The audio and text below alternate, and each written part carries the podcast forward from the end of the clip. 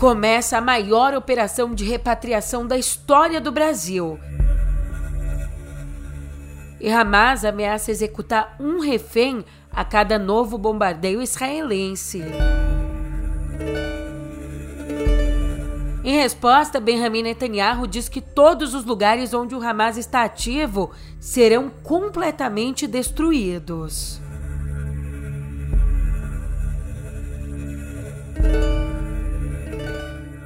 Não é um ótimo dia. Nesse dia 10, na verdade, o atual conflito entre Israel e Hamas já deixa mais de 1.500 mortos. Eu sou a Julia Keck e vem cá, como é que você tá, hein? Vamos juntos nos atualizar então desse episódio chocante no pé do ouvido.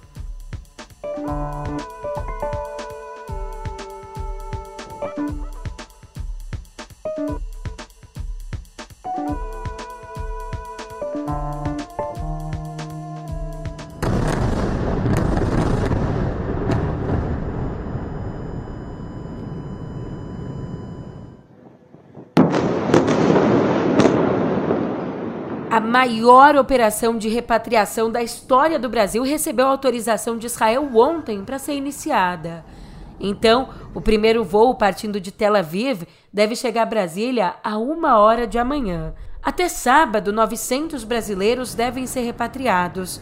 Mas, como informou a Força Aérea Brasileira, a operação pode ser repetida na semana que vem. Até porque, até amanhã de ontem, 1.700 brasileiros tinham solicitado a repatriação, a maioria turistas que passeavam em Israel.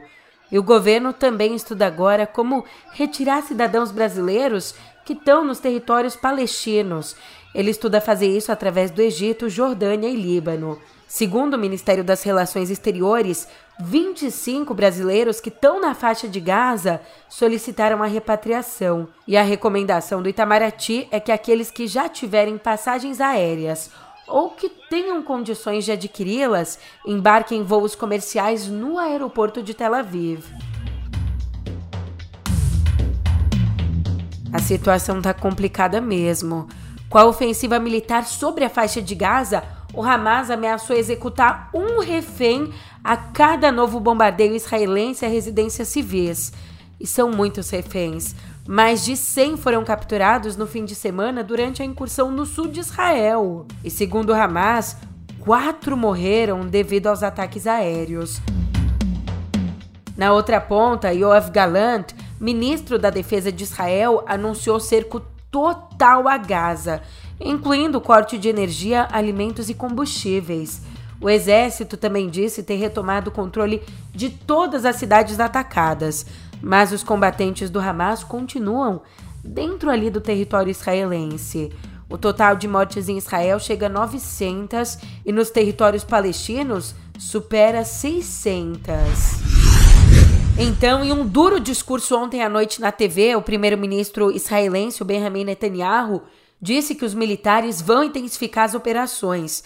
Abrindo aspas para ele, todos os lugares onde o Hamas está ativo e atuando serão completamente destruídos. O que faremos nos próximos dias com nosso inimigo vai reverberar por gerações. Fecha aspas. We will exact a price that will be remembered by them and Israel's other enemies for decades to come. The savage attacks that Hamas perpetrated against innocent Israelis are mind boggling, slaughtering families in their homes, massacring hundreds of young people at an outdoor festival, kidnapping scores of women, children, and elderly, even Holocaust survivors. Hamas terrorists bound, burned, and executed children. They are savages. Hamas is ISIS.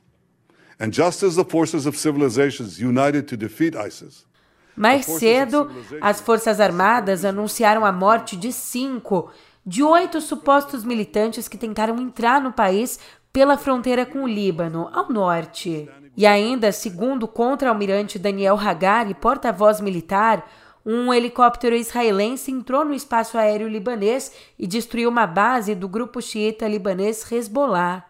É, Israel promete essa resposta forte, mas se recupera ainda de uma baita falha na segurança. Aliás, a sequência de falhas da inteligência israelense foi explicitada ontem com a notícia passada por um agente da inteligência do Egito de que o país árabe alertou Israel da iminência de algo grande. É que o primeiro-ministro da inteligência egípcio, o general Abbas Kamel, teria telefonado para o Netanyahu há 10 dias para fazer esse alerta. O Egito, né, que já cumpriu várias vezes o papel de mediador entre as duas partes, um país que desempenha esse papel muito também por conta da localização, já que ele faz fronteira ao norte com Israel e Gaza. Bem, mas mesmo com a ligação há 10 dias, Netanyahu teria preferido concentrar seus esforços e recursos na Cisjordânia, onde vivem colonos que compõem grande parte da base de sua coalizão de direita e extrema-direita. Ou seja, ele até ficou meio atento, mas resolveu resguardar com maior segurança a sua própria base. Um outro país, enquanto isso, o Irã negou envolvimento direto na ação, mas, de acordo com o Wall Street Journal, a Guarda Revolucionária do Irã teria trabalhado com Hamas desde agosto para a elaboração dos ataques. Inclusive, a decisão final sobre a ofensiva teria sido tomada numa reunião na segunda-feira da semana passada em Beirute. Os detalhes dos ataques foram alinhados em várias reuniões com a presença da Guarda Revolucionária e de quatro grupos militantes apoiados pelo Irã, incluindo então Hamas e Hezbollah. Autoridades norte-americanas não identificaram o envolvimento direto do Teherã, mas admitem que certamente existe alguma relação. Trazendo agora um pouco das análises, em entrevista ao Estadão, a diplomata Revital Poleg, que participou das negociações do Acordo de Oslo lá em 1993, ela disse que não há conversa possível com Hamas. Nas palavras dela, não acho que podemos estabelecer alguma saída diplomática com terroristas. Não é uma questão de querer. O ponto é que com terroristas você não fala. Há 30 anos, quando começou o processo de Oslo, havia uma intenção, pelo menos, havia uma vontade. Não estamos na mesma situação. O próprio Hamas não dialoga nem com a autoridade palestina. Vale dar ouvidos também ao posicionamento da Federação Árabe Palestina. O Walid Rabah que é o presidente da federação aqui no Brasil, ele traz uma das versões sobre a guerra que tem sido colocada na mesa. Primeiro de tudo, nós precisamos inverter a lógica. É a população palestina que vive ofensiva há 76 anos. A população palestina foi limpada etnicamente de 47, de 47, dezembro de 47, 18 de dezembro de 47 até 51. São 6,2 milhões de refugiados. Gaza, 73% dessa população foi expulsa dos, das suas casas, dos seus negócios, das suas terras, por isso que é hoje Israel. Por colonos estrangeiros que foram levados para lá por um processo colonial, por um processo de desumanização, por um processo de limpeza étnica que perdura até os dias de hoje e que, além do mais, vigora sob um regime de apartheid. A ONU tem seis relatórios indicando que Israel é um regime de apartheid as principais organizações de direitos humanos internacionais e as israelenses dizem que Israel é um regime de apartheid e que exerce este poder a partir de um Estado supremacista baseado na racialidade eh, de um grupo étnico-religioso e que os palestinos não são bem-vindos. Portanto, este é o problema primeiro. Não há uma guerra de um grupo contra o que quer que seja. Há uma guerra colonial, uma guerra de conquista, de um usurpador, que é Israel, contra o povo palestino. Já Alon Pincas ressalta que, abre aspas, Netanyahu deveria ser afastado imediatamente, não depois da guerra, não depois de um acordo judicial no seu julgamento por corrupção, não depois de uma eleição. Que ele é o primeiro premier na história das democracias a travar uma guerra contra o seu próprio país, contra suas instituições e fundações, é claro.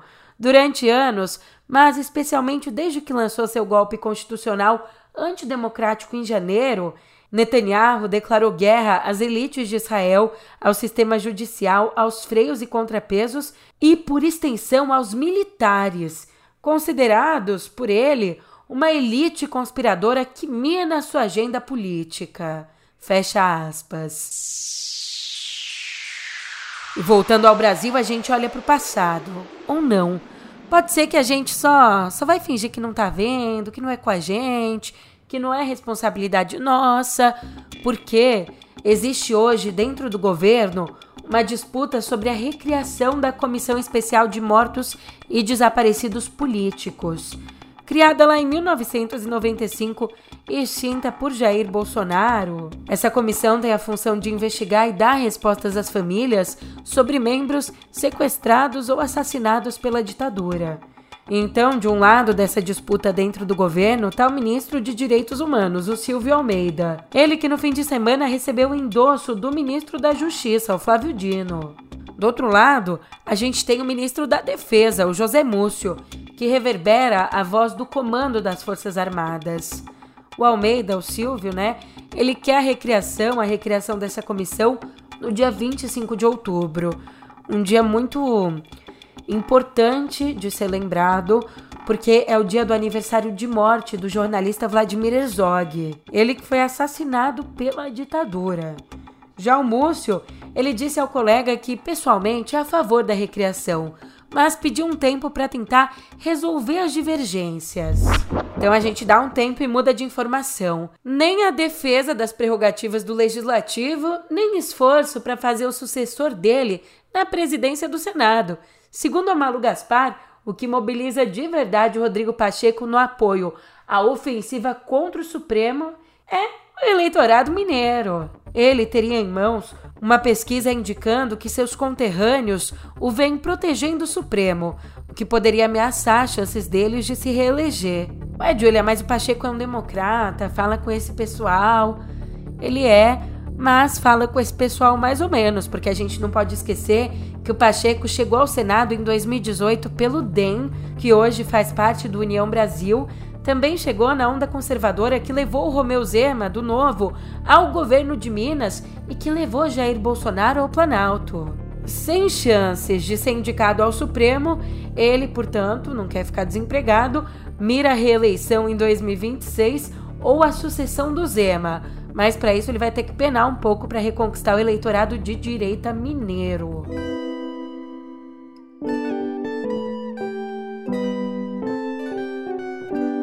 Pela primeira vez, o IBGE vai incluir duas perguntas relacionadas à identidade de gênero e orientação sexual para maiores de 18 anos na Pesquisa Nacional de Demografia e Saúde. O levantamento desse ano ele vai ter como foco a saúde reprodutiva de homens e mulheres, além da saúde e nutrição na infância. E sobre mais precisamente essas duas perguntas, o IBGE diz que as questões são uma demanda da sociedade civil. No caso da identidade de gênero, vai ter o campo outro, e a pesquisa também vai questionar o sexo de nascimento da população. Não só o sexo, como acontecia até então né, nas outras pesquisas. Mas falando em saúde, deixa eu te perguntar: você já ouviu falar na doença X? X o que é que é? É Xuxa! A Xuxa tá bem, não tem nada a ver com ela. O Elon Musk também. Parece nome de empresa dele, né? Mas na verdade, é o termo que a OMS, a Organização Mundial da Saúde, usa para designar uma doença potencialmente pandêmica que ainda não apareceu. O objetivo, com tendo essa doença em vista, mesmo que essa doença ainda não exista, é deixar o mundo mais bem preparado para uma nova epidemia, inclusive buscando formas de prevenção. E pode ser, é bem provável que alguma doença assim estoure em breve, porque existem aí vários fatores de risco para o surgimento, como a própria ocupação desordenada de áreas de vida selvagem, que faz chegar aos humanos vírus e outros agentes inofensivos aos animais. O que também contribui negativamente para a gente, mas contribui para o surgimento da doença é a aglomeração urbana com pouquíssimas condições de saúde e higiene. Mas eu vou me apressar porque hoje aqui em Viver a gente também se despede. Se despede e lembra a trajetória dele como forma de honrar esse caminho.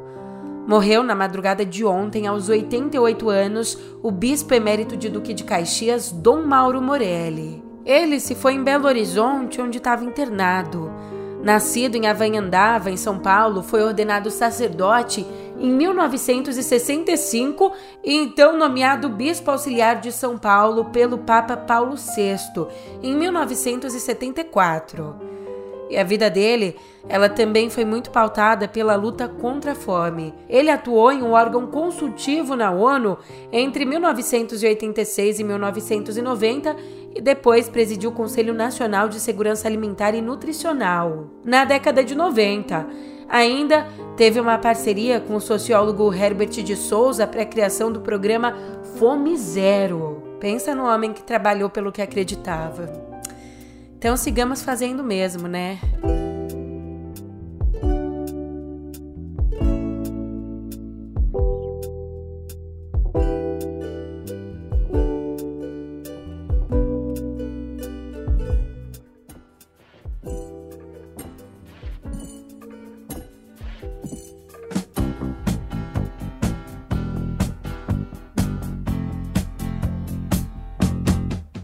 Pô, McCartney não descansa! Eita, que o homem vai fazer um show extra em Belo Horizonte durante a passagem dele pelo Brasil com a turnê Got Back.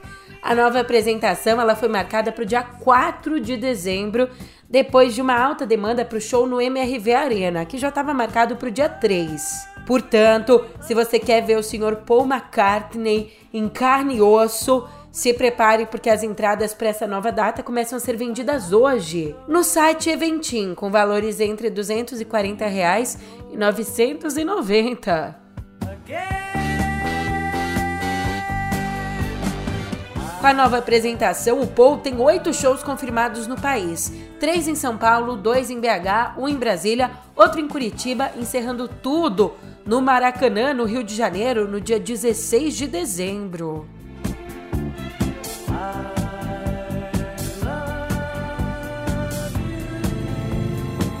Malvadona safada que é crime, eu sou calma, metida, assanhada, só racha do bom. Luxúria na praga de balanceaga, de costa me encara. Ah, tua vizinha pelada eu sou, da BMW borrando batoda. Boa, boa, boa, a menina solta esse beat, eu resolvo por si. E do Paul McCartney, a Anitta, Luísa Sonza, João e Ludmilla. Eu invoco essas forças do pop nacional, porque o prêmio Multishow divulgou a lista dos indicados para a edição desse ano, que vai acontecer no dia 7 de novembro e que é especialmente importante porque comemora os 30 anos da premiação.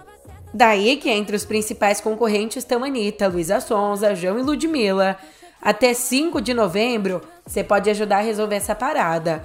O público pode votar nas categorias Clipe TVZ do ano, Show do ano, Voz do ano, Hit do ano e categoria Brasil. Essa última categoria, categoria Brasil, é uma novidade, tá? Com a indicação de uma música por estado. E as cinco faixas mais votadas vão seguir para a etapa final, que tem uma divulgação no próximo dia 15. Tudo lindo então, tudo fluindo em direção ao prêmio. Acompanhemos. Lá fora, tudo fluindo também.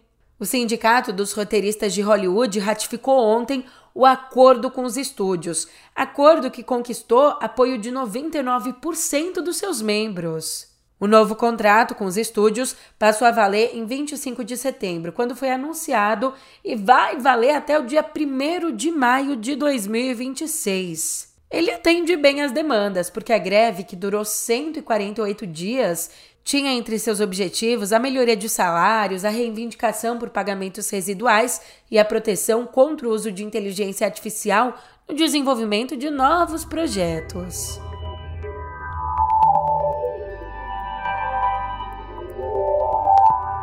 Olha que preocupante, em meio ao conflito entre o Hamas e Israel, o Elon Musk usou o perfil dele no X, ali no velho Twitter, para incentivar seus seguidores a buscarem atualizações em contas conhecidas por publicar notícias falsas. É, para os mais de 150 milhões de seguidores que o Musk tem, ele postou assim, abre aspas, para acompanhar a guerra em tempo real, arroba e arroba Sandefender são bons. Fecha aspas. E essa postagem específica foi vista por mais de 11 milhões de pessoas e deletada três horas depois pelo próprio bilionário. Ele resolveu deletar depois que uma dessas contas se referiu aos combatentes de Gaza como mártires. Mas não precisava, né? Entender muito para já ter essa preocupação com o X. Antes mesmo desse episódio, a gente já sabia. Os especialistas vinham expressando preocupação sobre o X espalhar desinformação a respeito do próprio conflito. Afinal, um relatório que foi divulgado pela União Europeia há pouco tempo apontou o X e o Facebook como as redes sociais com mais fake news.